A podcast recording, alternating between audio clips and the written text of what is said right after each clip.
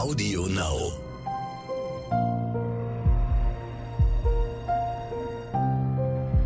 Verbrechen von nebenan. True Crime aus der Nachbarschaft.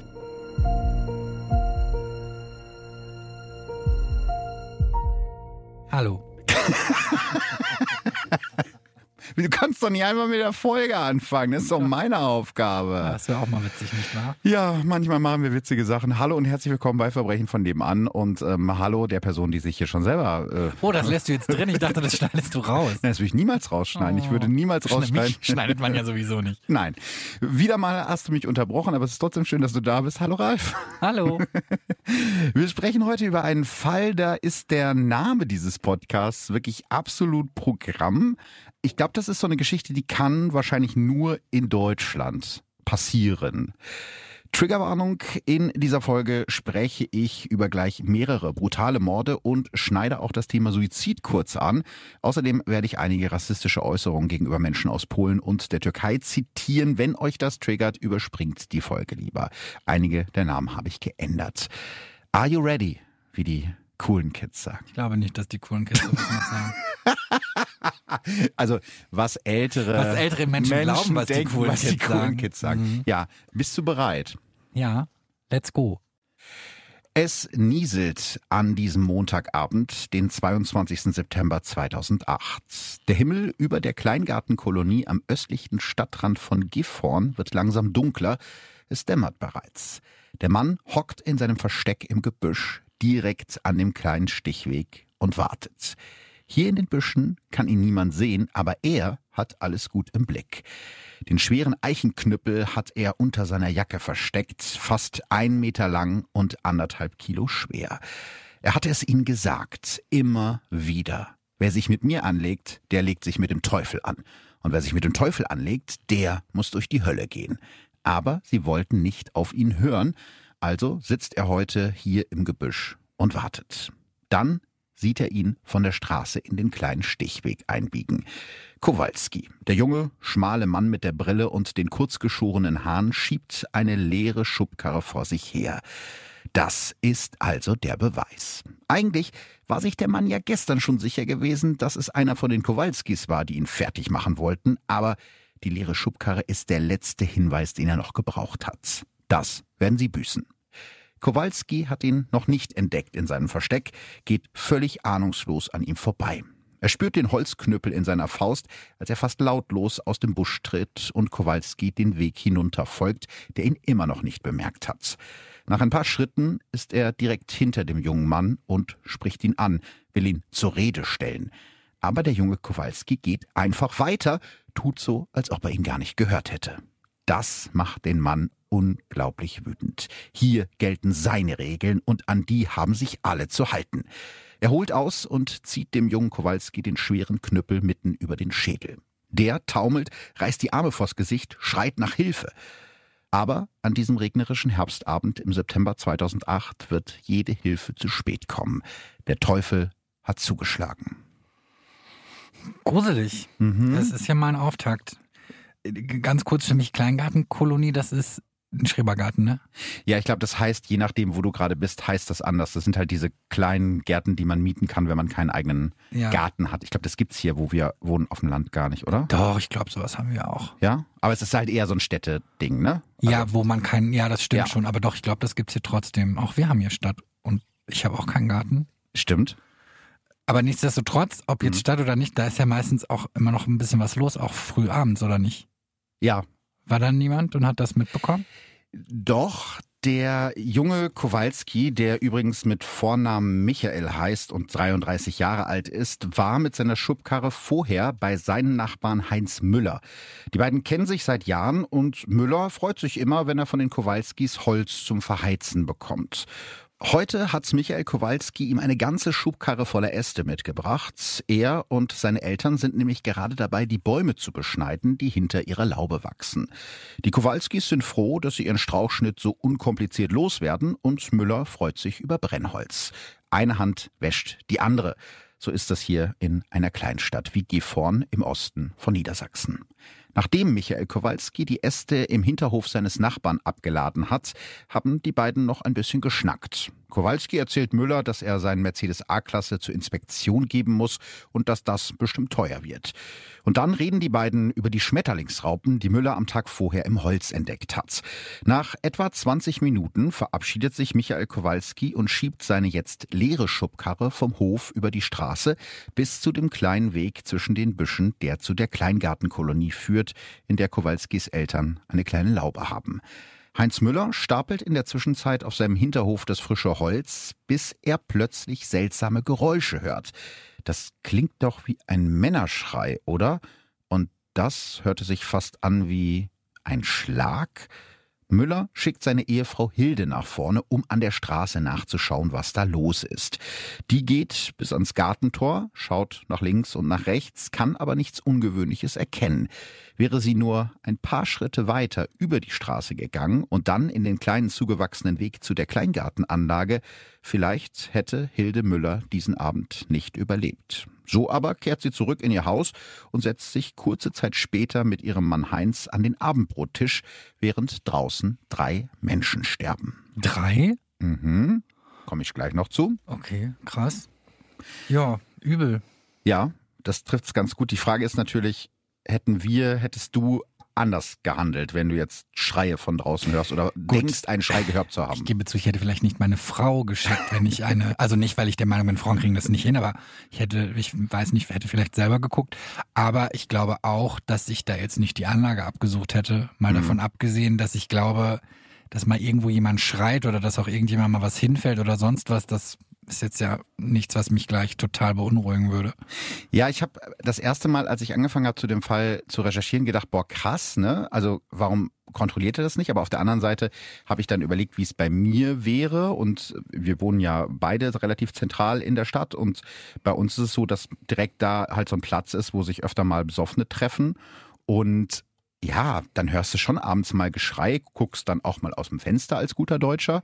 Aber wenn ich da jetzt, wenn ich da jetzt nicht irgendwie sehe, dass da irgendwer in Gefahr ist oder so, oder wenn ich dann auch nichts mehr höre, dann reicht's auch, weißt du? Also dann würde ich nicht sofort die 110 wählen. Naja, und ich glaube, das ist jetzt auch nochmal ein Unterschied, ne? Hm. Wie, was, was tust du jetzt? Also, weil ja zum einen muss ich auch tatsächlich zugeben, dass bei mir oft diese Selbstgefährdung da im Vordergrund mhm. steht, dass ich denke, okay, mache ich mir da jetzt Probleme, wenn ich mich da in irgendwas einmische?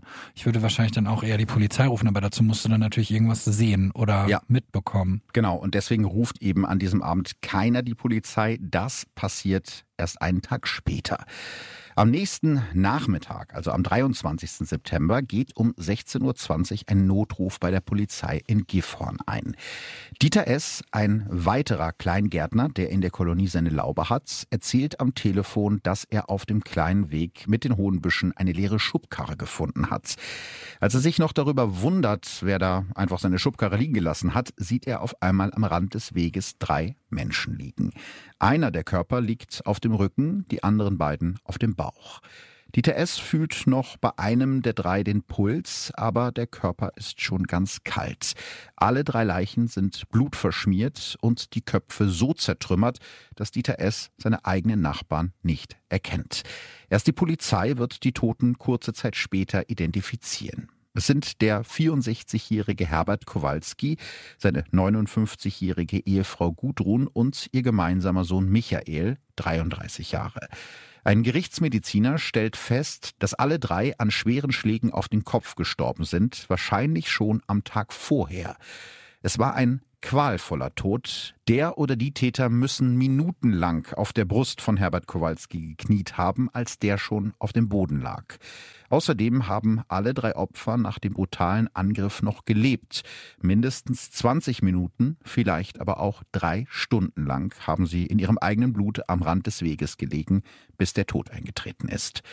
In der Zwischenzeit suchen die Spurensicherung und die Ermittler mit Hunden den Weg ab, an dem die Leichen gefunden wurden. Nur wenige Meter vom Fundort entfernt entdecken Polizisten eine verbogene Brille und Blutspritzer. Als die Ermittler den Weg von der Straße weg in Richtung der Kleingartenanlage gehen, stehen sie nach kurzer Zeit vor einer offenen Gartenpforte, die zur Parzelle der Kowalskis führt. Auf dem linken Torpfosten steht eine halbvolle Bierflasche. In der Laube selbst brennt noch das Licht und das Radio läuft. Auf einer Bank liegt frisches Gemüse, das noch gewaschen werden muss. Kampfspuren können die Ermittler auf dem Laubengrundstück nicht finden. Jetzt frage ich dich als True Crime Veteran sozusagen, ähm, was sagt uns das über die Tat? Dass sie nicht da passiert ist? Ja, gut, das ist nicht ganz so. ja, gut, also ich ganz ehrlich, für mich ist das jetzt relativ plausibel. Die hören einen Schrei, die hören einen Schlag, die rennen raus und gucken, was passiert ist. Ja.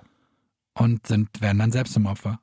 Ganz genau. Also es sieht so aus, wenn du dir halt, ne, das Radio läuft noch, die Bierflasche steht da noch. Also die haben irgendwie alles stehen und liegen gelassen und sind Hals über Kopf aus ihrem Garten auf den Weg gerannt und eben damit, wie du gerade schon gesagt hast, direkt in den Tod.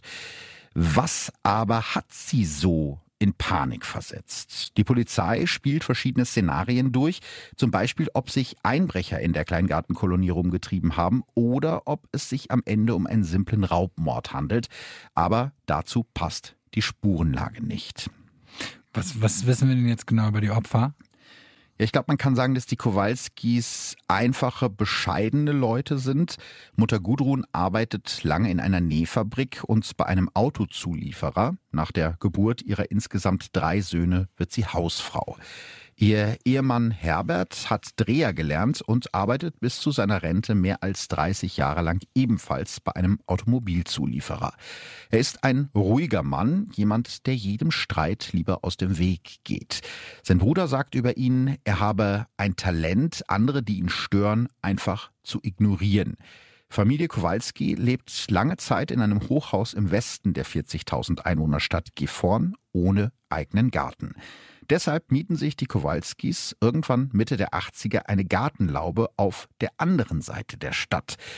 Die beiden verbringen fast jeden Tag in ihrem kleinen Paradies. Herbert kümmert sich auf dem Gartengrundstück um seine Kaninchen, von denen er gleich mehrere Dutzend hält. Manchmal genießt er es aber auch einfach, sich mit einem Bier in den Garten zu setzen. Seine Frau Gudrun ist für das Gemüse zuständig und baut in dem kleinen Garten Kartoffeln, Bohnen oder Sellerie an, die sie abends mit dem Fahrrad mit nach Hause nimmt, wo sie dann im Kochtopf landen. Ihr mittlerer Sohn Michael ist gelernter Gas- und Wasserinstallateur und arbeitet mittlerweile auch bei einem Automobilzulieferer. Er besucht seine Eltern regelmäßig in ihrer Laube und packt, wenn es sein muss, auch gerne mit an. Nachbarn beschreiben Michael als einen friedlichen, netten Kerl, der gerne an seiner alten Zündab aus den 60ern schraubt und der eine Schwäche für teure Pfeifen hat. Ursprünglich hatten die Kowalskis ihren Schrebergarten in einer kleinen Anlage, die etwa einen halben Hektar groß ist und früher mal in insgesamt neun Parzellen unterteilt war. Diese Anlage, die einem Privatmann gehört, trennt zwei Kleingartenkolonien, die unterschiedlicher nicht sein könnten. Auf der rechten Seite insgesamt 56 Parzellen wie mit dem Lineal gezogen. Akkurat gestutzte Hecken, sattgrüne Rasenflächen, Blumenbeete, in denen kein einzelnes Blatt liegt und gepflegte Lauben mit weißen Spitzengardinen. Hier am Dannenbütler Weg liegt der Kleingartenverein von der Steinriede. Schon viermal hat der Verein den Preis für die schönste Anlage im ganzen Landkreis Gifhorn gewonnen. Die Kleingartengesetze des Bundes und des Landes Niedersachsen und die Vereinssatzung sind für die Steinrieder die Bibel. Alles ist festgelegt. Wie groß eine Laube sein darf, höchstens 24 Quadratmeter, die maximale Gartengröße bis zu 400 Quadratmeter und sogar wie hoch die Bäume in den Kleingärten sein dürften, maximal 4 Meter. Sehr, sehr viele Regeln. Wäre das auch was für dich in deiner Freizeit? Die Regeln jetzt oder so ein Naja, so, so ein Kleingarten, wo du dich dann aber diese ganzen Regeln halten musst, logischerweise. Naja, sagen wir es mal so. Ich habe keinen grünen Daumen, deswegen würde ich jetzt erstmal sagen, Steingarten. besser nicht, ja, genau. Aber dann, ja, dann würde ich ja wahrscheinlich gegen die Regeln verstoßen. Also, ich finde es halt super deutsch. Mhm.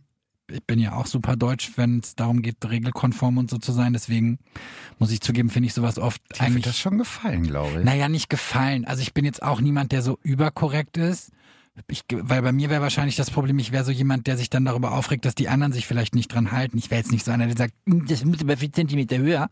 Also äh, das oder, oder niedriger, das würde ich jetzt nicht machen. Aber da ich mich dann an alles halte, und das dient ja dann meistens einem großen Ganzen, nämlich dass alle mit das Miteinander, dass das vernünftig läuft und wenn dann einer querschlägt, dann wird das natürlich doof. Also, also eigentlich bist du so ein prädestiniertes Vereinsmitglied. Nee, ich glaube nicht. Ich glaube, weil mich das wahnsinnig machen würde. Also weil ich, ich bin so diplomatisch, ich bin halt kein Arsch. Das ist der Unterschied. Okay. Ich bin jetzt halt niemand, der sagt, entschuldigen Sie bitte, Ihre, mhm. diese Blätter, die müssen da weg, wenn das bis morgen nicht passiert ist, dann melde ich sie. So jemand wäre ich halt nicht. Ich würde es dann nämlich selber wegmachen. Ja, okay. Also ich wäre, eigentlich wäre ich, glaube ich, voll beliebt. Ich wäre voll das beliebte Vereinsmitglied, weil ja. ich würde für alle die Arbeit machen. Also ich werde einen Verein gründen und äh, werde ich dich als erstes das einzige Mitglied, Mitglied. das einzige Mitglied aufnehmen. Ja, ich habe auch so ein bisschen drüber nachgedacht und ich könnte mir es tatsächlich überhaupt gar nicht vorstellen. Ich bin auch kein Vereinsmensch, habe ich ausprobiert, klappt bei mir nicht, weil, weißt du, diese ganzen Regeln, ich habe ja Freizeit, da habe ich keinen Bock auf Regeln. Ich habe so schon immer viel Regeln und irgendwelche Zeitpläne, die ich einhalten muss. Und dann, keine Ahnung, ich hatte mal vor sehr, sehr langer Zeit, haben wir mal versucht, so eine Art Kegelclub zu machen mit Freunden. Ja, das sollte so cool sein. Voll, halt da war ich aber nicht bei. Nein, okay. du ja nicht zu meinen Freunden.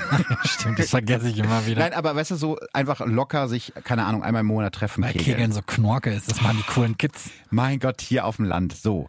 Auf jeden Fall, ähm, das artete dann schon nach zwei Treffen aus, dass irgendwer dann anfing so, ja, wenn man nicht pünktlich kommt, dann muss man fünf Euro in die oh Vereinskasse und so. Und auf sowas habe ich halt gar nee, da keinen schon wirklich überhaupt keinen Bock. Bock. Ähm, tatsächlich gibt es aber sehr viele Menschen, die eben gerne in diesen Regelwerken leben. In Deutschland gibt es mehr als 15.000 Kleingartenvereine mit insgesamt rund einer Million Mitgliedern. Vor allem in Großstädten sind Grundstücke in Kleingärten heiß begehrt. In Berlin zum Beispiel muss man auf eine Parzelle im Moment bis zu sieben Jahre lang warten. Aber man muss natürlich auch sagen, es sieht nicht überall so ordentlich aus wie bei den Steinriedern. Auf der linken Seite des Privatgrundstücks, auf dem die Kowalskis früher ihre Laube hatten, liegen ebenfalls mehrere Schrebergärten, deren Bewohner sich nicht so sehr um die Regeln scheren. Hier sind die Maschendrahtzäune krumm, schief und mit Efeu überwachsen. Die kleinen Lauben unter den alten Trauerweiden sind notdürftig aus Brettern zusammengezimmert und haben alte Fenster aus dem Sperrmüll.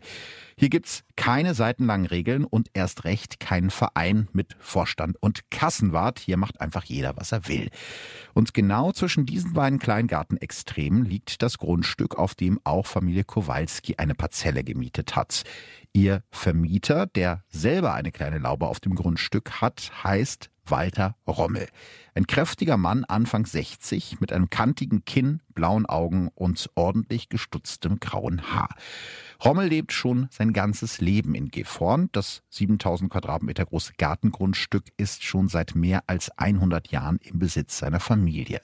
Sein Großvater hat es an seinen Vater weitergegeben und der hat es 1986 an Walter überschrieben. Und auch Walter Rommel hat das Grundstück eigentlich schon vor einigen Jahren offiziell an seine Kinder übergeben, aber ganz ohne kann er einfach nicht.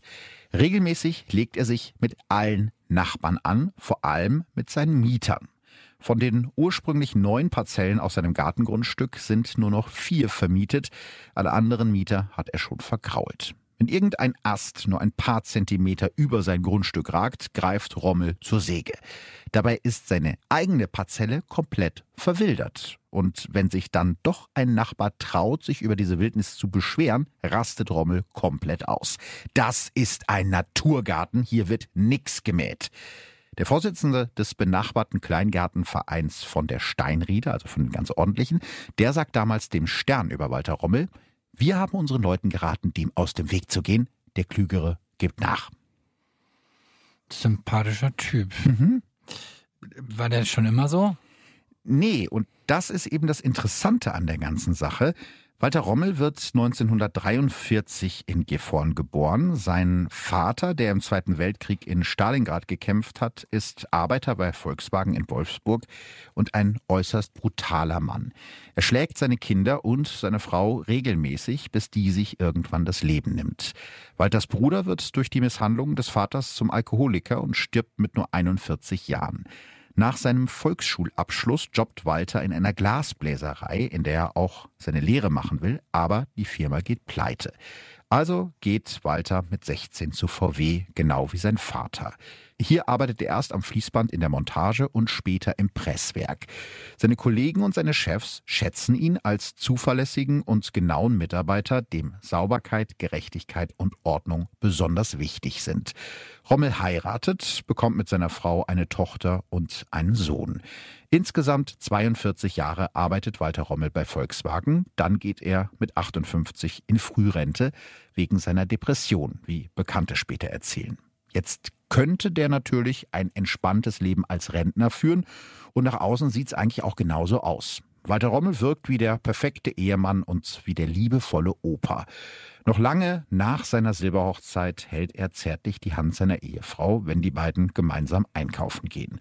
Mit seinen Enkeln tobt er ausgelassen im Garten. Die Nachbarn erleben ihn als etwas tonangebenden, aber sehr freundlichen Mann. Einen, mit dem man Karten spielt und mit dem man sogar mal in den Urlaub fährt.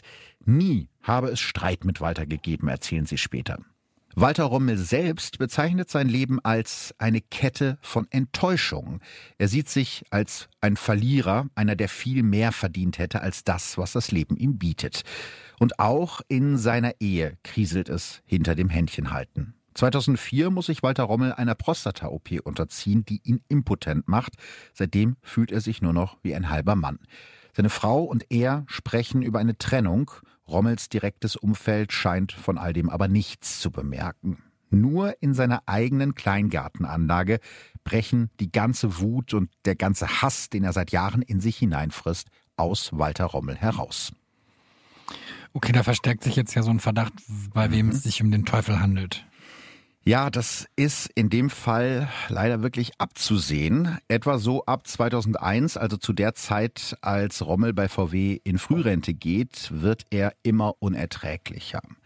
Er selbst, der früher überhaupt gar kein Interesse an Gartenarbeit hatte, verbringt jetzt jeden Tag in seiner schäbigen Laube. Wie ein ja, Gartengeneral patrouilliert er täglich zwischen den Parzellen, denn hier ist er der Chef. Kinder, die seiner Meinung nach zu laut spielen, brüllt er zusammen. Wenn ein Autofahrer am Dannenbütteler Weg auch nur mit einem halben Reifen auf dem Gehweg steht, ruft Rommel die Polizei. Einem Sohn der Kowalskis sagt er mal, ich bin der General und ihr seid die Stoppelhopser. Leute, die nicht spuren, droht er mit hochrotem Kopf. Andere, die ihm nicht deutsch genug erscheinen, beschimpft er als Scheißpolacken oder Scheißtürken. Schon seit 2004 ist er deshalb bei der Polizei bekannt, doch die Anzeigen gegen ihn werden nicht verfolgt, weil laut Anklagebehörde kein öffentliches Interesse besteht. Was ich sogar zu einem Stück weit nachvollziehen kann, weil ich glaube, dass die Behörden in Deutschland, vor allem die Gerichte, ganz, ganz viel diese Nachbarschaftsstreitigkeiten auf den Schreibtisch bekommen, ne? wo einer zu dem anderen gesagt hat, weil der zu lange gegrillt hat und so. Also, ja, und da ist auch mal laut, ne? Da ist auch mal laut zwischendurch. Ab 2004, also um die Zeit seiner Prostata-OP, erreicht Rommels Kleingartenterror ein ganz neues Level. Der Grund dafür ist ein etwa vier Meter breiter, mit Gras bewachsener Weg. Dieser Weg trennt das Grundstück von Walter Rommel von dem eines anderen Grundstücksbesitzers und gehört jedem von ihnen zur Hälfte. Einige Kleingärtner, wie zum Beispiel die Kowalskis, nutzen den Weg, um ihre Autos dort zu parken. Dafür gibt es auf dem Weg genug Platz. Ich habe gerade gesagt, so vier Meter breit etwa. Und es gibt sogar einige in die Gärten eingelassene Parkbuchten. Also platzmäßig, ne? Die Autos können da alle parken, da kommt immer noch die Feuerwehr, da kommt immer noch alles durch. Wäre also eigentlich gar kein Problem. Wäre eigentlich alles gar kein Problem. Aber Walter Rommel geht es ums Prinzip und so wird der Stichweg zum Kriegsgebiet. Im Mai 2004 verbietet er den Kowalskis und allen anderen, das Gras auf seiner Seite des Weges zu mähen. Ein Nachbar, der es trotzdem wagt, dort den Rasenmäher anzuschmeißen, erinnert sich später, einmal habe ich da gemäht, da kommt er angerannt, so eine Birne und droht, wenn du auf mein Grundstück kommst, dann schlag ich dich tot. Träumchen. Solche mhm. Nachbarn wünscht man sich. Ja, vor allen Dingen, anstatt dass er froh ist, dass jemand anderes seinen Rasen. Ja, gut, ne? er, will, er wollte das ja aus bestimmten Gründen halt nicht, ne? Ja, ja. Aber nichtsdestotrotz wünscht man keinem. Ne? Also das können wir schon mal festhalten an der Stelle. Aber das ist natürlich noch nicht alles. Um zu verhindern, dass irgendwer auf dem Weg parkt, baut Rommel eine Schranke. Wer diese Schranke öffnen will, muss dafür bei ihm für 15 Euro einen Schlüssel kaufen. Michael Kowalski ist auch geil, ne? Vor allem der Weg gehört ihm noch nicht mal, aber egal. Also für 15 Euro einen Schlüssel. Ja, so kann man auch Geld Das- ja. verdienen. Ne? Michael Kowalski stört sich nicht an der Schranke, sondern klettert einfach darüber. Neunmal habe er die Schranke deshalb reparieren müssen, erklärt Walter Rommel später. Deshalb baut er sie irgendwann wieder ab und setzt stattdessen einen Poller in die Mitte der Einfahrt, so dass gar kein Auto mehr durchkommt. Im Juli 2004 verbietet Rommel seinem Mieter Herbert Kowalski auf seinem Grundstück seine geliebten Kaninchen zu halten. Kowalski kümmert sich nicht drum.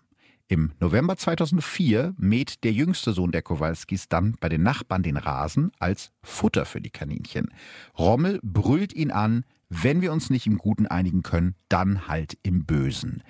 Zwei Monate später, am 8. Januar 2005, brennt es auf dem Gartengrundstück. Drei Lauben werden Opfer der Flammen, darunter auch die der Kowalskis und die von einem anderen Nachbarn, der immer Streit mit Rommel hatte. Die insgesamt 30 Kaninchen von Herbert Kowalski verbrennen elendig. Die Polizei geht nach dem Feuer von Brandstiftung aus und stellt fest, dass Walter Rommel der Einzige ist, der ein Motiv gehabt hätte. Aber Beweise gibt's halt keine. Spätestens jetzt wissen die Kowalskis, dass es so nicht weitergehen kann. Sie kündigen ihren Pachtvertrag bei Rommel und mieten sich ein anderes Gartengrundstück direkt auf der anderen Seite des Stichweges bei den wilden Kleingärtnern ohne Vereinssatzung. Sie hoffen, dass sie jetzt endlich ihre Ruhe haben. Wird wahrscheinlich nicht so. Natürlich nicht. Um Ruhe vor Walter Rommel zu haben, braucht es mehr als ein paar Meter Abstand. Im Juni 2005 sitzen die Kowalskis gerade in ihrem neuen Schrebergarten mit Freunden zusammen, als Walter Rommel auf einem seiner Patrouillengänge vorbeikommt. Patrouillengänge. Ja, aber so war das. Der ist da wirklich rumgelaufen und hat kontrolliert, ob die alle so springen, wie er sich das wünscht. Und Dabei waren sie aber jetzt ja nicht mehr, mehr auf seinem Nein, Grundstück. nein, das ist äh, genau, die sind, äh, aber das ist halt genau an diesem Weg auf. ja, ja, ne? aber war, er war praktisch nicht mehr der Vermieter. Mhm. 0,0. Das hatte ihnen überhaupt nichts anzugehen, was sie da machen. Er beschimpft die Kowalskis trotzdem, und zwar als kriminelle Brut- und Diebespack, weil sie sich angeblich auf fremden Grundstücken herumtreiben. Dieses Mal reicht es dem sonst eher ruhigen Herbert Kowalski. Er zeigt Rommel an und der wird tatsächlich zu einer Geldstrafe verurteilt, eben vor allem wegen dieser Bedrohung. Aber das macht ihn nur noch wütender. Das heißt, es eskaliert weiter. Ja, Walter Rommel legt sich ab jetzt wirklich mit allem und jedem an. Bei der Staatsanwaltschaft Hildesheim werden gleich mehrere Ermittlungsverfahren gegen ihn geführt. 2006 zeigt ihn ein Nachbar wegen Körperverletzung an. Der Nachbar war mit seinem Rasenmäher zu weit über die Grundstücksgrenze gekommen. Rommel schreit ihn an, ich bring dich um, ich reiß dir den Kopf ab und schlägt dem Nachbarn in den Bauch. Doch die Staatsanwaltschaft stellt das Verfahren ein, weil das Schlagen ja, Zitat, eher ein Schubsen war und, nochmal Zitat, keine Schmerzen verursacht hat. Weil man so oft in den Bauch schubst. Ja. Wir wollten- Ich meine, wenn keiner dabei war, wenn es keine Zeugen gab, ist das natürlich schwierig, aber die Begründung, es hat keine Schmerzen verursacht, finde ich schon seltsam. Also wenn du mich schlägst, Na, es geht ja auch ehrlich gesagt um die Absicht Ja, und ja. nicht darum, ob, ob dann was passiert ist. Also es ist ja genauso, wenn ich die Absicht habe, jemanden umzubringen, es ist ja immer noch eine Straftat. Wenn ich das dann nur nicht schaffe, dann kann man nicht sagen, aha, dann ist ja nicht so schlimm. also wenn du mir jetzt in mein Holzbein schießt, was ich nicht habe, dann hat's ja gar nicht ich- wehgetan. Das aber dann habe ich ja trotzdem auf dich geschossen. Ja, das meine ich ja damit. Also diese Argumentation ist halt ein bisschen schräg. Ne? Es hat ja keine Schmerzen verursacht. Ein Jahr später pöbelt Rommel einen türkischstämmigen Nachbarn an, der sein Auto aus seiner Sicht nicht ordnungsgemäß geparkt hat. Wo hast du denn deinen Führerschein gemacht? In der Wüste Sahara? Mal abgesehen davon, dass das natürlich faktisch völlig falsch ist, weil die Sahara nichts mit der Türkei zu tun hat, muss Rommel danach die Polizei rufen mit scheinbar blutiger Nase. Er behauptet, der Nachbar habe ihm mit der Faust ins Gesicht geschlagen. Einer der Polizeibeamten erinnert sich dagegen später, das Blut sah verdächtig nach roter Farbe aus. Die Staatsanwaltschaft stellt das Verfahren ein. Und immer wieder geht es um den Stichweg zwischen den Gartengrundstücken. Im Frühsommer 2007 beginnt Walter Rommel, seine Seite des Weges mit Strauchschnitt zu blockieren, so dass aus dem breiten Weg ein schmaler Trampelpfad wird. Die Kowalskis und ihre Nachbarn sammeln die Äste ein und werfen sie auf Rommels Grundstück zurück. Entschuldigung, was ist Strauchschnitt? Strauchschnitt, man merkt, dass du keinen Garten Ach hast. so, wenn man Was man von- Sträucher schneidet, der Schnitt, der übrig bleibt. Ja, genau. Also Äste und Ja, okay, Zweige, was du so verstanden. abschneidest von aber Sträuchern und so, Bäumen. aber wenn er dadurch diesen Weg verschmälert, würde er dann nicht auch die Feuerwehrzufahrt blockieren? eigentlich widerspricht das seinem Wunsch nach Ordnung und Gesetzesmäßigkeit, aber ich glaube, das ist hier mittlerweile egal. Also da merkst du. Ja, da aber trotzdem stelle ich mir die. Frage, hätte man nicht tatsächlich ihn anzeigen können, weil er die Feuerwehrzufahrt blockiert? Das ist eine gute Frage. Das weiß ich nicht, ob äh, man da ihn hätte anzeigen können oder ob das Obwohl, das war jetzt ja auch die andere Seite. Vielleicht war das ja gar nicht mehr die Feuerwehrzufahrt. Genau, also ich weiß nicht, ob das jetzt offiziell eine Feuerwehrzufahrt gewesen wäre, ob man damit hätte argumentieren können, aber es ist ja letzten Endes albern. Ne? Also er schmeißt da Äste auf sein Wobei Teil ich zugeben muss, meistens wissen solche, Leute ja genau, was sie machen können, also wo die Grenzen Ja. liegen. Ja, ja, ja.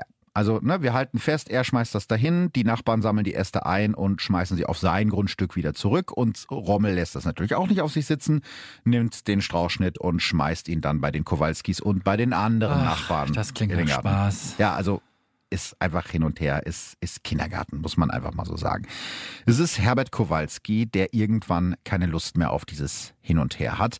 Er sammelt die Äste ein und bringt sie mit der Schubkarre über die Straße zu Heinz Müller, der das Holz zum Heizen nutzt. Trotzdem filmt Michael Kowalski im Sommer 2008 Walter Rommel wieder dabei, wie er Äste in den Garten der Kowalskis schmeißt. Der sagt zu ihm, also Rommel zu Kowalski, wer sich mit mir anlegt, der legt sich mit dem Teufel an. Und wer sich mit dem Teufel anlegt, der muss durch die Hölle gehen. Jetzt mal ganz kurz, hat er sich eigentlich nur mit diesen Kowalskis gestritten oder hat er sich mit allen gestritten? Nein, er hat sich mit allen gestritten, also auch mit seinen anderen Mietern, auch mit den anderen Nachbarn von der feinen Kleingartenanlage, also wirklich mit allen, die da waren, aber mit den Kowalskis ganz besonders. Hm, Also aus gut, das konnte irgendeinem- ihn ja auch keiner loswerden, weil es war ja sein Grundstück, auf dem er sich da aufhält, ne? Genau. Auf dem er sich aufgehalten hat, war sein Grundstück. Mit den Kowalskis hatte er so gesehen ja nichts mehr zu tun. Er war nicht mehr ihr, ihr Vermieter oder Verpächter, aber trotzdem war das jetzt irgendwie, das hat er sich so Naja, gut, ich wollte hochgeschaukelt. gerade sagen, die waren jetzt der Endgegner für ihn, ne? sozusagen, ja. Und die anderen Nachbarn sagen dazu aber nichts. Nee, es sind ja eben besonders die Kowalskis und ihre direkten Nachbarn, die unter Walter Rommel leiden. Und vielleicht sind die anderen in der Kleingartenanlage einfach froh, dass es sie nicht trifft. Oh, ich gebe zu, da wäre ich anders. Ja, ich wahrscheinlich auch, aber wir waren ja eben nicht dabei. Also eine Nachbarin sagt zum Beispiel später, alle hatten Angst, aber das ist wahrscheinlich nur die halbe Wahrheit. Die ordentlichen Kleingärtner vom Verein von der Steinriede mit ihren penibel getrimmten Hecken finden, der Streit gehe sie nichts an. Schließlich sind die Kowalskis ja keine Mitglieder bei ihnen im Verein. Oh. Also es weiß es ist Waren sie? allen- Ach nee, stimmt, die waren ja Nee, bei dem dazwischen. anderen, die waren ja bei den äh, nicht so Ah, ja. Vereinsgesatzten. Ja, ja. Also es kristallisiert sich halt heraus, dass da einer wirklich immer auf der Familie Kowalski rumhackt und es schreitet halt keiner ein. Ja, und dann sind ja auf der anderen Seite noch diese wilden Kleingärtner, ne, bei denen die Kowalskis ja mittlerweile auch ein Grundstück gepachtet haben. Die ich übrigens mir vorstelle, als wären sie so Hippies. Das ist so ein bisschen hippiesk, aber und dann hätte ich aber gedacht, die wären wenigstens so ganz friedfertig. Nö, und da macht jeder, was er will und äh, dementsprechend lässt man auch jeden machen, was er will. Kerstin Schneider hat das in einem Artikel im Stern, finde ich, sehr gut auf den Punkt gebracht. Alle hören mit und sehen weg. Bis der Streit dann am 22. September 2008 tödlich endet, als Walter Rommel mit seinem Holzknüppel zuerst Michael und dann dessen Eltern Herbert und Gudrun Kowalski erschlägt. wie unnötig das alles ist. Ähm, wie, Ja, wegen wie, so einem Scheiß, ne? Muss man ja einfach mal so sagen. wie schnell kommt man dem Typen denn auf die Spur? Ja, das geht natürlich sehr schnell, weil es auch so offensichtlich ist. Der Nachbar, der die Leichen der drei Kowalskis gefunden hat, gibt der Polizei einen Hinweis auf Walter Rommel, der ja bei den Ermittlern schon seit Jahren aktenkundig ist. Noch am selben Abend fahren Polizisten zum Haus von Walter Rommel, aber der ist nicht zu Hause. Weder seine Ehefrau noch seine Kinder wissen, wo er sich aufhält, aber seine Frau hat etwas Seltsames zu erzählen.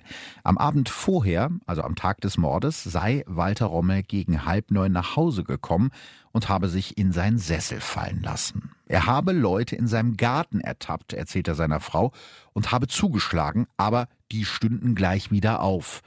Sofort schreiben die Ermittler Walter Rommel zur Fahndung aus. Sie finden ihn einen Tag später. Er hat sich auf einem abgelegenen Pferdehof in der Umgebung zwischen Strohballen unter einer Plastikplane versteckt. Kurze Zeit später sitzt Rommel Kommissar Jürgen Schmidt gegenüber, dem Leiter der Mordkommission. Walter Rommel streitet alles ab, wirkt arrogant, doch das ist nur Fassade. Ziemlich schnell merkt Kommissar Schmidt, dass Rommel stärker tut, als er eigentlich ist.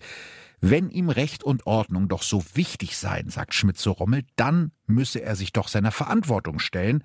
Und so knickt Walter Rommel ein und erzählt seine Version der Geschichte. Jetzt bin ich gespannt. Ja, er erklärt das so, um es mal ganz kurz zu machen. Er wollte sich nur verteidigen. Am Anfang sagt Walter Rommel aus, er habe sich den Knüppel, mit dem er drei Menschen erschlagen hat, extra geschnitzt.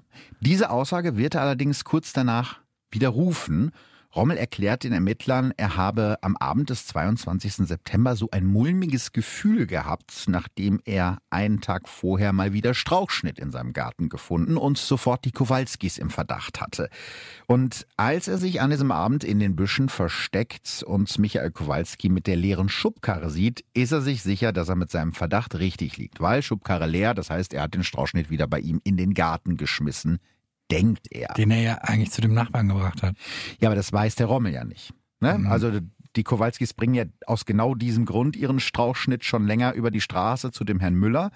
Aber Rommel geht natürlich davon aus, aha, der hat hier, ne, die Schubkarre ist leer, dann war er's wieder. Also spricht Walter Rommel, so erzählt er es, Michael Kowalski an, doch der geht direkt mit beiden Fäusten auf ihn los.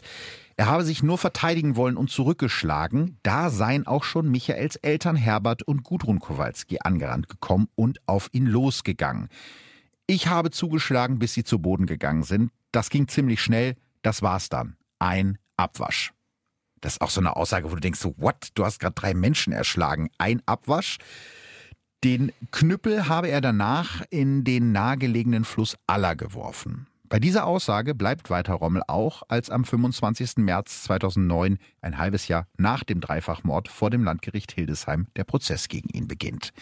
Vor Gericht tritt Rommel mit nach vorne gestrecktem Kinn, vor der Brust verschränkten Arm und gleich zwei Verteidigern auf. Mit dem einen, seinen Pflichtverteidiger, spricht er kein Wort. Er hat sich schon vor dem Prozess mit ihm überworfen. Sein anderer Verteidiger, ein junger Nachwuchsanwalt, bemüht sich, dem Gericht eine Verurteilung wegen Totschlags schmackhaft zu machen, weil sein Mandant im Affekt gehandelt habe und unter einer Persönlichkeitsstörung leide. Ist das so? Das ist eben die große Frage. Der psychiatrische Gutachter stellt bei Walter Rommel eine zwanghaft akzentuierte Persönlichkeit fest. Das heißt, er ist jemand, der auf der einen Seite extrem aufbrausend, nachtragend und aggressiv ist, auf der anderen Seite aber eben auch unbedingt Kontrolle, Recht und Ordnung braucht. Außerdem ist Walter Rommel schnell beleidigt und geht immer vom Schlimmsten und Schlechtesten im Menschen aus. Als der Gutachter Walter Rommel fragt, wem er in seinem Leben am meisten vertraut, antwortet der meinem Schäferhund. Von Reue oder auch nur dem Willen, sich mit seiner Tat auseinanderzusetzen, bemerkt der Psychiater in seinen Gesprächen mit Walter Rommel nichts. Dementsprechend fällt dann auch das Urteil aus. Das Landgericht Hildesheim verurteilt Rommel am 7. Mai 2009 wegen Mordes in drei Fällen zu lebenslanger Haft bei Feststellung der besonderen Schwere der Schuld.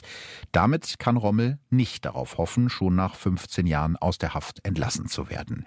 Bei seiner Urteilsbegründung erklärt der Vorsitzende Richter, der Angeklagte habe brutal drei Menschen getötet und dabei nicht die geringste Unrechtseinsicht gezeigt. Und all das wegen ein paar Ästen auf dem Grundstück, das sei moralisch auf tiefster Stufe. Walter Rommel sieht das anders. In seinem Schlusswort vor Gericht erklärt er nochmal, ich bin kein Mörder und Totschläger, eines Tages stehe ich vor dem Richterstuhl des Ewigen und ich weiß, er spricht mich frei. Ich würde mir wünschen, dass es nicht so ist. Ja, aber das haben wir wahrscheinlich nicht in der Hand. Hm. Ja, ne? wahrscheinlich nicht. Also, was ich noch ganz spannend fand, in diesem Prozess kommt übrigens auch heraus, wer einen Tag vor dem Mord den Strauchschnitt im Garten von Walter Rommel entsorgt hat. Es war der Nachbar der Kowalskis, der Rommel mal zeigen wollte, wie das ist, wenn man dauernd gepiesackt wird. Und das ist halt echt das unglaublich ist tragisch. Auf ne? dann macht ein Nachbar was glaube, nachdem sie alle weggeguckt haben und dann passiert sowas, das finde ich jetzt natürlich schon irgendwie. Ja, Herbert, Gudrun und Michael Kowalski hatten mit der Aktion, die Walter Rommel so wütend gemacht hat, dass er zum Knüppel greift, gar nichts zu tun am Ende. Boah, das macht ja irgendwie noch bitterer. Ja. Aber wie, wie ging es danach jetzt weiter? Die Nachbarn wird der Dreifachmord von Gifhorn noch lange beschäftigen. Am verwaisten Garten der Kowalskis hängt ein DIN A4-Blatt in Klarsichtfolie. War es vorauszusehen, dass all die Streitigkeiten eines Tages in Mord gipfeln könnten? Hätten wir alle, die wir die Aggressivität des Täters kannten, verhindern können, dass es so weit kommen konnte? Ein Gartennachbar. Diese Frage wird sich sicher auch Heinz Müller gestellt haben, der Nachbar, der Michael Kowalski vor dem Mord als letztes lebend gesehen und der wahrscheinlich auch seine Hilfeschreie gehört hat. Müller hat seine Antwort darauf mittlerweile gefunden. Ich dachte, falls die Situation ernst ist, müssten doch Nachbarn reagieren, die näher dran sind. Ja. Uh, also auch wenn ich dem ja grundsätzlich, weißt du, ich verstehe, dass man sich das versucht zu relativieren. Auf der anderen Seite ist das doch, glaube ich, oft das Problem in unserer Gesellschaft, dass wir immer denken, es soll doch bitte wer anders machen. Einer, der näher dran ist, der größer ist, der stärker ist, der schneller ist, der ich weiß nicht was ja, ist. Ja. Soll mal jemand anderes machen. Ja. Mhm. Ähm, hm. ist ja bei ganz vielen Sachen so und ist, glaube ich, auch so die Wurzel von ganz, ganz vielen Problemen, weil alle denken, soll mal jemand machen, aber nicht ich. Walter Rommel taucht 2010, also zwei Jahre nach der Tat, das letzte Mal in der Öffentlichkeit auf, als er dem Sender Sat1 in der JVA Sehende bei Hannover ein Interview gibt und den Tod der Kowalskis in seinen Worten schildert. Klatsch, hat's gesagt, und dann hat er schon eine abgekriegt. Trotzdem bleibt Rommel dabei, ich bin kein Mörder. Ich habe nie in meinem Leben einen Menschen angegriffen. Man wird hingestellt, ich wäre der Angreifer und sowas, da ist nichts dran. Aus seiner Sicht haben das Gericht und der Gutachter sich geirrt und ihn dafür eingesperrt, dass er sich selbst verteidigt hat. Und bei dieser Geschichte ist er wahrscheinlich bis an sein Lebensende geblieben, denn nach Medieninformationen ist Rommel Anfang 2018 in Haft gestorben. Er ist also nie wieder freigekommen. Als der Dreifachmord in der Kleingartenanlage in Gifhorn sich das zehnte Mal jährt, gibt der damals Vorsitzende Richter der Wolfsburger Allgemeinen ein Interview, in dem er seine Erinnerungen an Walter Rommel teilt, der den ganzen Prozess scheinbar völlig unbeeindruckt über sich ergehen ließ. Andere, die drei Menschen getötet haben, ringen sich wenigstens ein Bedauern ab. Auch Kommissar Jürgen Schmidt, der Rommel damals zu seinem Geständnis bewegt hat, denkt auch heute noch an den Dreifachmord von Gifhorn. Auch fast 15 Jahre später fällt es dem Kommissar, der mittlerweile im Ruhestand ist, schwer, das Motiv für den Mord an drei ja unschuldigen Menschen zu begreifen. Das kann doch eigentlich nicht wahr sein, dass man sich wegen solcher Kleinigkeiten den Kopf einschlägt. Und das fasst es eigentlich, ja, sehr gut zusammen. Es ist einfach so schwer vorstellbar, dass im Prinzip wegen ein bisschen Strauchschnitt drei Menschen sterben. Ja, absolut. Also natürlich will ich in keinster Weise relativieren, was der gemacht hat. Mhm. Oder dass ich nicht der Meinung bin, dass er da auch voll schuldfähig war mhm. und, und das, also was er getan hat, ist grausam. Aber ich kann manchmal nachvollziehen, dass so eine Frustration immer stärker wird, wenn ja. man das Gefühl hat, man selbst hält sich an Regeln und alle anderen missachten sie, aber wenn man ja. dann selbst einmal eine Regel übertritt, dann rasten alle aus. Mhm. Und deswegen kann ich diese Frustration von ihm auch ein bisschen nachvollziehen, wobei das natürlich seine Tat nicht im geringsten rechtfertigt. Und da kann man halt auch dem, dem Opfer selbst, selbst wenn die sich jetzt anders verhalten hätten, als wir davon ausgehen. Wenn die mhm. ihn wirklich angemacht hätten, ja, ja. rechtfertigt das ja nicht, Natürlich irgendjemanden ähm, mit einem Knüppel ähm, äh, kaputt zu hauen. Und ja. das kommt dann ja auch noch dazu, sie da liegen zu lassen. Angenommen, es wäre im Affekt passiert, dann hätte er immer noch die Polizei bzw. einen Krankenwagen rufen können. Und das hat er nicht getan. Deswegen finde ich das tatsächlich äußerst dramatisch, dass der auch ganz seelenruhig nach Hause geht, sich da auf das Sofa setzt und sagt, ja, ich habe die umgehauen, aber die stehen gleich wieder auf. Ja, ja. Weil er hätte, er hätte sie noch retten können, ne? Wenn, wie du gerade schon gesagt hast, wenn er da im Affekt zuschlägt, weil er sich vielleicht verteidigen naja, wollte. Naja, auf der anderen Seite, drei Leute schlägst du auch nicht im Affekt nieder, ne? Ja, es ist die Frage, wie lange so ein Affekt andauert. Aber nee. du hast, du hast gerade, du hast gerade was sehr Wahres gesagt, nämlich dieses Gefühl, mir sind Regeln wichtig. Ich halte mich immer an die Regeln, alle anderen nicht. Und wenn ich mal einmal was falsch mache, dann hacken alle auf mir rum. Das war bei ihm nämlich auch so, weil zum Beispiel das mit dem, er hat ja immer andere Autos, Falschparker aufgeschrieben mhm. oder Falschparker aus seiner Sicht der Polizei gemeldet. Und damit hat er erst angefangen, nachdem er einen Strafzettel bekommen hat. Also das war das, was ihn so also ich muss, ich, ich, also ich muss halt zugeben, ich sehe da manche Ähnlichkeiten zu mir, mhm. weil oh das Nein, natürlich nicht in so einer Art und Weise, aber. Du ich, könntest auch keinen Knüppel schnitzen. Nee, oh, das weiß ich nicht, aber ich könnte niemals jemanden damit umhauen. Ja. Also das, ähm, ich bin halt oft zu diplomatisch und mhm. ich bin auch oft zu, wie nennt man das, wenn man nicht so nachtragend ist, sondern wenn man dann doch auch schnell sagt, ach Nett. komm. Ich würde sagen nett. Nee. Gibt es für nicht nachtragend ein Wort? Ja, das ist die große Frage gerade. Unnachtragend. Unna Vergesslich. nachgiebig?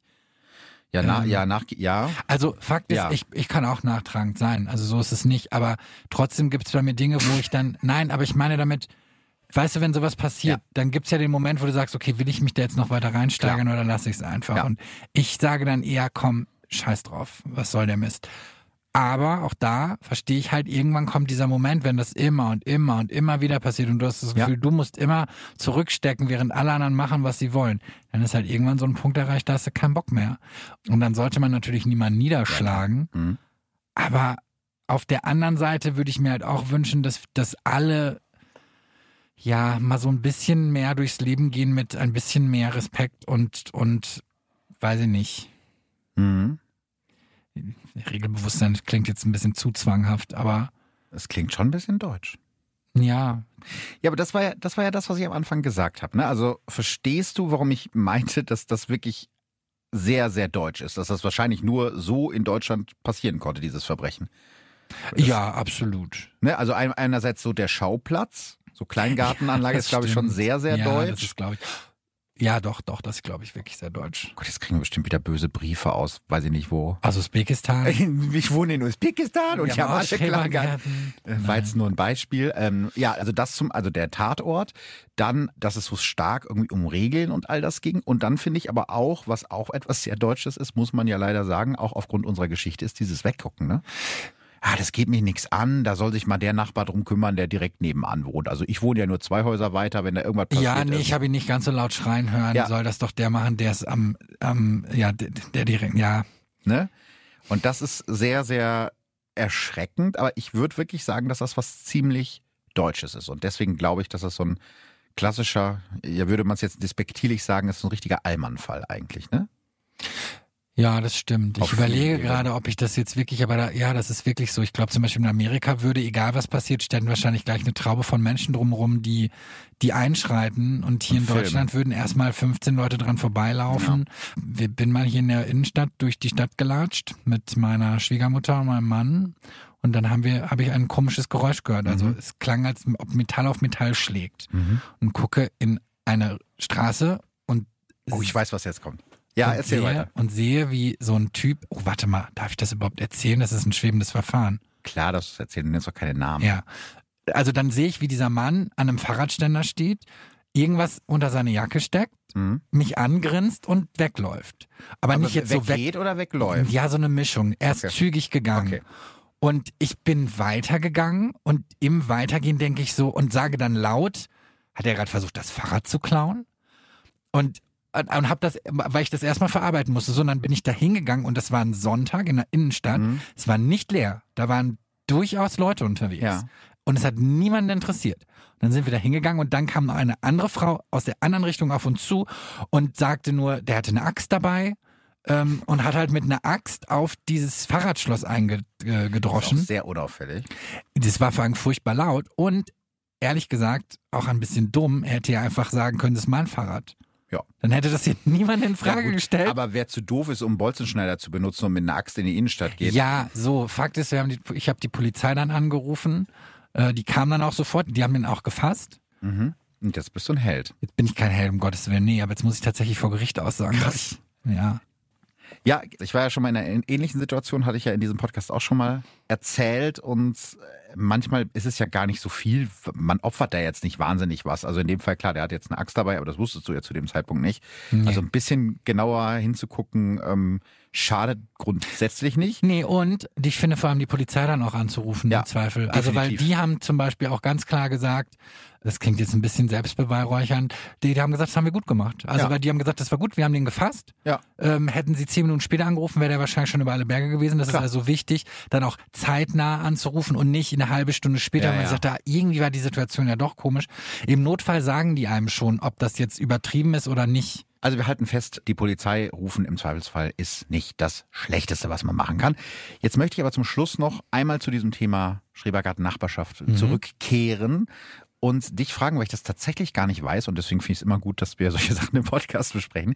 Hattest du auch mal einen schrecklichen Nachbarn oder eine schreckliche Nachbarin? Hm. Du lachst. Ja, ich lache, Also weil ja. ich jetzt gerade darüber nach. Nein, das sind sehr gute Freunde von uns und die sind überhaupt keine schrecklichen Nachbarn, aber ich dachte, ich mache jetzt einen fiesen Witz über die. ähm, aber das mache ich natürlich nicht, weil ich die sehr lieb habe. Aber das, das würde mir jetzt. Nee. Also ich glaube, es gab mal eine Nachbarin, die war ein bisschen crazy. Aber War das die Ladenbesitzerin von unten, wo du damals in der Wohnung gewohnt hast, ohne jetzt einen Namen zu nennen? Die war doch ein bisschen crazy, ein, oder? Das war ein Ladenbesitzer. Nee, Ja. mm, der war Okay. einfach nur unfreundlich. Ach so, okay. Ähm, das reicht also der, nee, der war, und ja, ich weiß noch, da habe ich mir ein H&M-Paket hinbestellt und es war ein Bekleidungsgeschäft und es war vielleicht auch dumm. Und ich habe ihn gefragt, ob er das annehmen könnte und dann, dann kam ich wieder und hab's abgeholt und dann war der richtig pissig, hat Oh. gesagt, das ist ein Konkurrent von mir und dann dachte ich so, also als ob H&M und du jetzt in Konkurrenz steht, ich kann mir deine Klotten nicht leisten. Also Ja. äh, was soll denn der Quatsch? Da war ich irgendwie 20. Okay. Ne, also ich hätte es jetzt total verstanden, wenn ich das jetzt in die C&A-Filiale bestellt hätte oder so ein Unsinn, ne? aber das ist ja nun irgendwie totaler Unsinn. Nee, also wie gesagt, ich hatte so ein paar Nachbarschaftserfahrungen, die einfach ein bisschen crazy waren, ähm, aber das war jetzt nichts Gefährliches oder Bösartiges, aber dass ich jetzt wirklich jemanden hatte, wo ich gesagt habe, mit denen habe ich mich gekloppt. Ah, warte, du aber, ne? Du hattest voll den creepy Mhm. Wir hatten Nachbarn. einen richtigen Nachbarn zu Hause bei meinen Eltern. Nein, doch auch hier. Ach ja, das auch. Stimmt, ich hab ja ganz Richtig. vergessen. Stimmt. Ja, ich kann, ich kann nur eine Geschichte davon erzählen, Mhm. sonst wird der Podcast zu lang. Vielleicht erzähle ich die andere mal in einer anderen Folge. Nee, ich fange mal mit dem Nachbarn an von meinen Eltern. Das fand ich so erschreckend, weil der hat wirklich so Parallelen zu Walter Rommel. Ne? Der ist auch in Frührente gegangen, weil die den in der Firma nicht mehr haben wollten. Aus Gründen. Und am Anfang sind meine Eltern noch ganz gut mit dem klargekommen. Und dann ist der irgendwann ausgetillt, weil der sich auch ungerecht behandelt gefühlt hat aus irgendwelchen völlig unnachvollziehbaren Gründen. Und dann hat er angefangen, und es ging wirklich jahrelang, Terror zu machen, auf alle möglichen Arten und Weisen. Dann hat er uns angezeigt, weil die Hecke zu hoch war. Dann hat er immer gewartet, bis einer von uns draußen auf der Terrasse war. Also so, es klingt jetzt lustig, aber wenn du das über Jahre mitmachst, ist es wirklich Psycho. Dann ist der rausgekommen, sobald jemand auf der Terrasse war und hat ganz laut Musik angestellt und ist wieder reingegangen. Und zwar immer die gleiche, es war ein Kassettenrekorder mit immer der gleichen Kassette keine Ahnung, fünf, sechs Jahre lang immer die gleichen fünf Lieder hintereinander. Also richtiger Terror. Aber wie du auch gerade schon richtig gesagt hast, solche Leute wissen meistens ganz genau, was sie machen dürfen, weil es war zwar laut und störend, aber es war nicht so laut, dass man jetzt sagen können, okay, das Jetzt muss, haben wir jetzt haben wir ihn, ne, das ist Ruhestörung, der muss, das muss eingestellt werden. Also hat das genau immer abgepasst und halt so richtiger Psychoterror, ne, gewartet, bis einer zu lange in der Mittagsruhe Rasen mäht und du hast dich total Was man ja auch nicht macht. was man natürlich nicht macht. Und das ist, das ist echt ein riesiger Verlust an Lebensqualität, ne? Ja, ich finde vor allem generell, wenn das ein Nachbar ist, du kannst ihm ja so erstmal nicht entkommen, außer du ziehst Nö. um. Hier siehst du, also hast du doch noch Geschichten gefunden. Und ich glaube fast, dass jeder irgendwie solche Geschichten zu erzählen hat. Also wenn euch das auch so geht, wenn ihr auch so einen Horror-Nachbarn habt. Meine teuflischen Nachbarn. Stimmt, da gab's mal diese RTL-Serie. Das war keine LTR-Serie, nein, es gab einen Film. Es mit gab Tom auch eine Hanks. Serie dazu. Meine teuflischen Nachbarn. Ja, das hieß aber irgendwie so, weiß ich nicht, ich glaube, das hieß sogar meine teuflischen Nachbarn. Also dieser Film hat mich verstört als Kind. Nee, ich meine so eine Serie, das war so eine deutsche Serie, wo so echte Nachbarschaftsstreitigkeiten nachgestellt wurden. Bestimmt das Ja, oh mein Gott. Ja, siehst du? Und das hieß auch irgendwie sowas, meine teuflischen Nachbarn oder Ja, so. doch, doch, doch, doch. Hat das nicht sogar Hans Meiser oder sowas gemacht? Bestimmt hat das Hans Meiser gemacht. Wir, st- wir kommen schon wieder völlig vom Thema. Also, mich würde total interessieren, ob ihr auch ähnliche Erlebnisse mit teuflischen, gruseligen oder anderweitig komischen Nachbarn habt. Dann schreibt uns das Oder gerne. ob ihr die komischen Nachbarn oder seid. ob ihr die komischen Nachbarn seid, dann schreibt mir das sehr gerne auf der Instagram-Seite von Verbrechen von nebenan. Und damit haben wir das Ding abgerappt, wie man so schön sagt in der Jugendsprache. Wie die coolen Leute Wie sagen. die coolen Kids sagen, habe ich im Duden Ich möchte, ich möchte was sagen. Ich möchte sagen, seid aufmerksam, aber vielleicht auch nicht zu sensibel. Wenn jemand ein bisschen regelkonformer ist, das meinen die ja vielleicht auch nicht immer ganz böse. Man muss ja auch nicht immer komplett zurückschießen. Schöner hätte ich es nicht sagen können. Hm. Dankeschön, Ralf. Danke, dass du da warst. Danke. Tschüss. Verbrechen von nebenan. True Crime aus der Nachbarschaft. Mehr Infos und Fotos zu unseren Fällen findet ihr auf unserer Facebook- und unserer Instagram-Seite. Damit ihr jetzt in der Zeit bis zur nächsten Folge von Verbrechen von nebenan nicht ganz ohne Podcast leben müsst, hätte ich noch einen Podcast-Tipp für euch. Erzähl doch mal. Hallo, ich bin Ron Perdus, Verbraucherexperte und in meinem Podcast verrate ich euch, was wir als Verbraucher machen oder eben lassen sollten. Hört gerne rein. Jede Woche, Montag, Mittwoch und Freitag auf AudioNow und allen anderen Plattformen. Audio Now.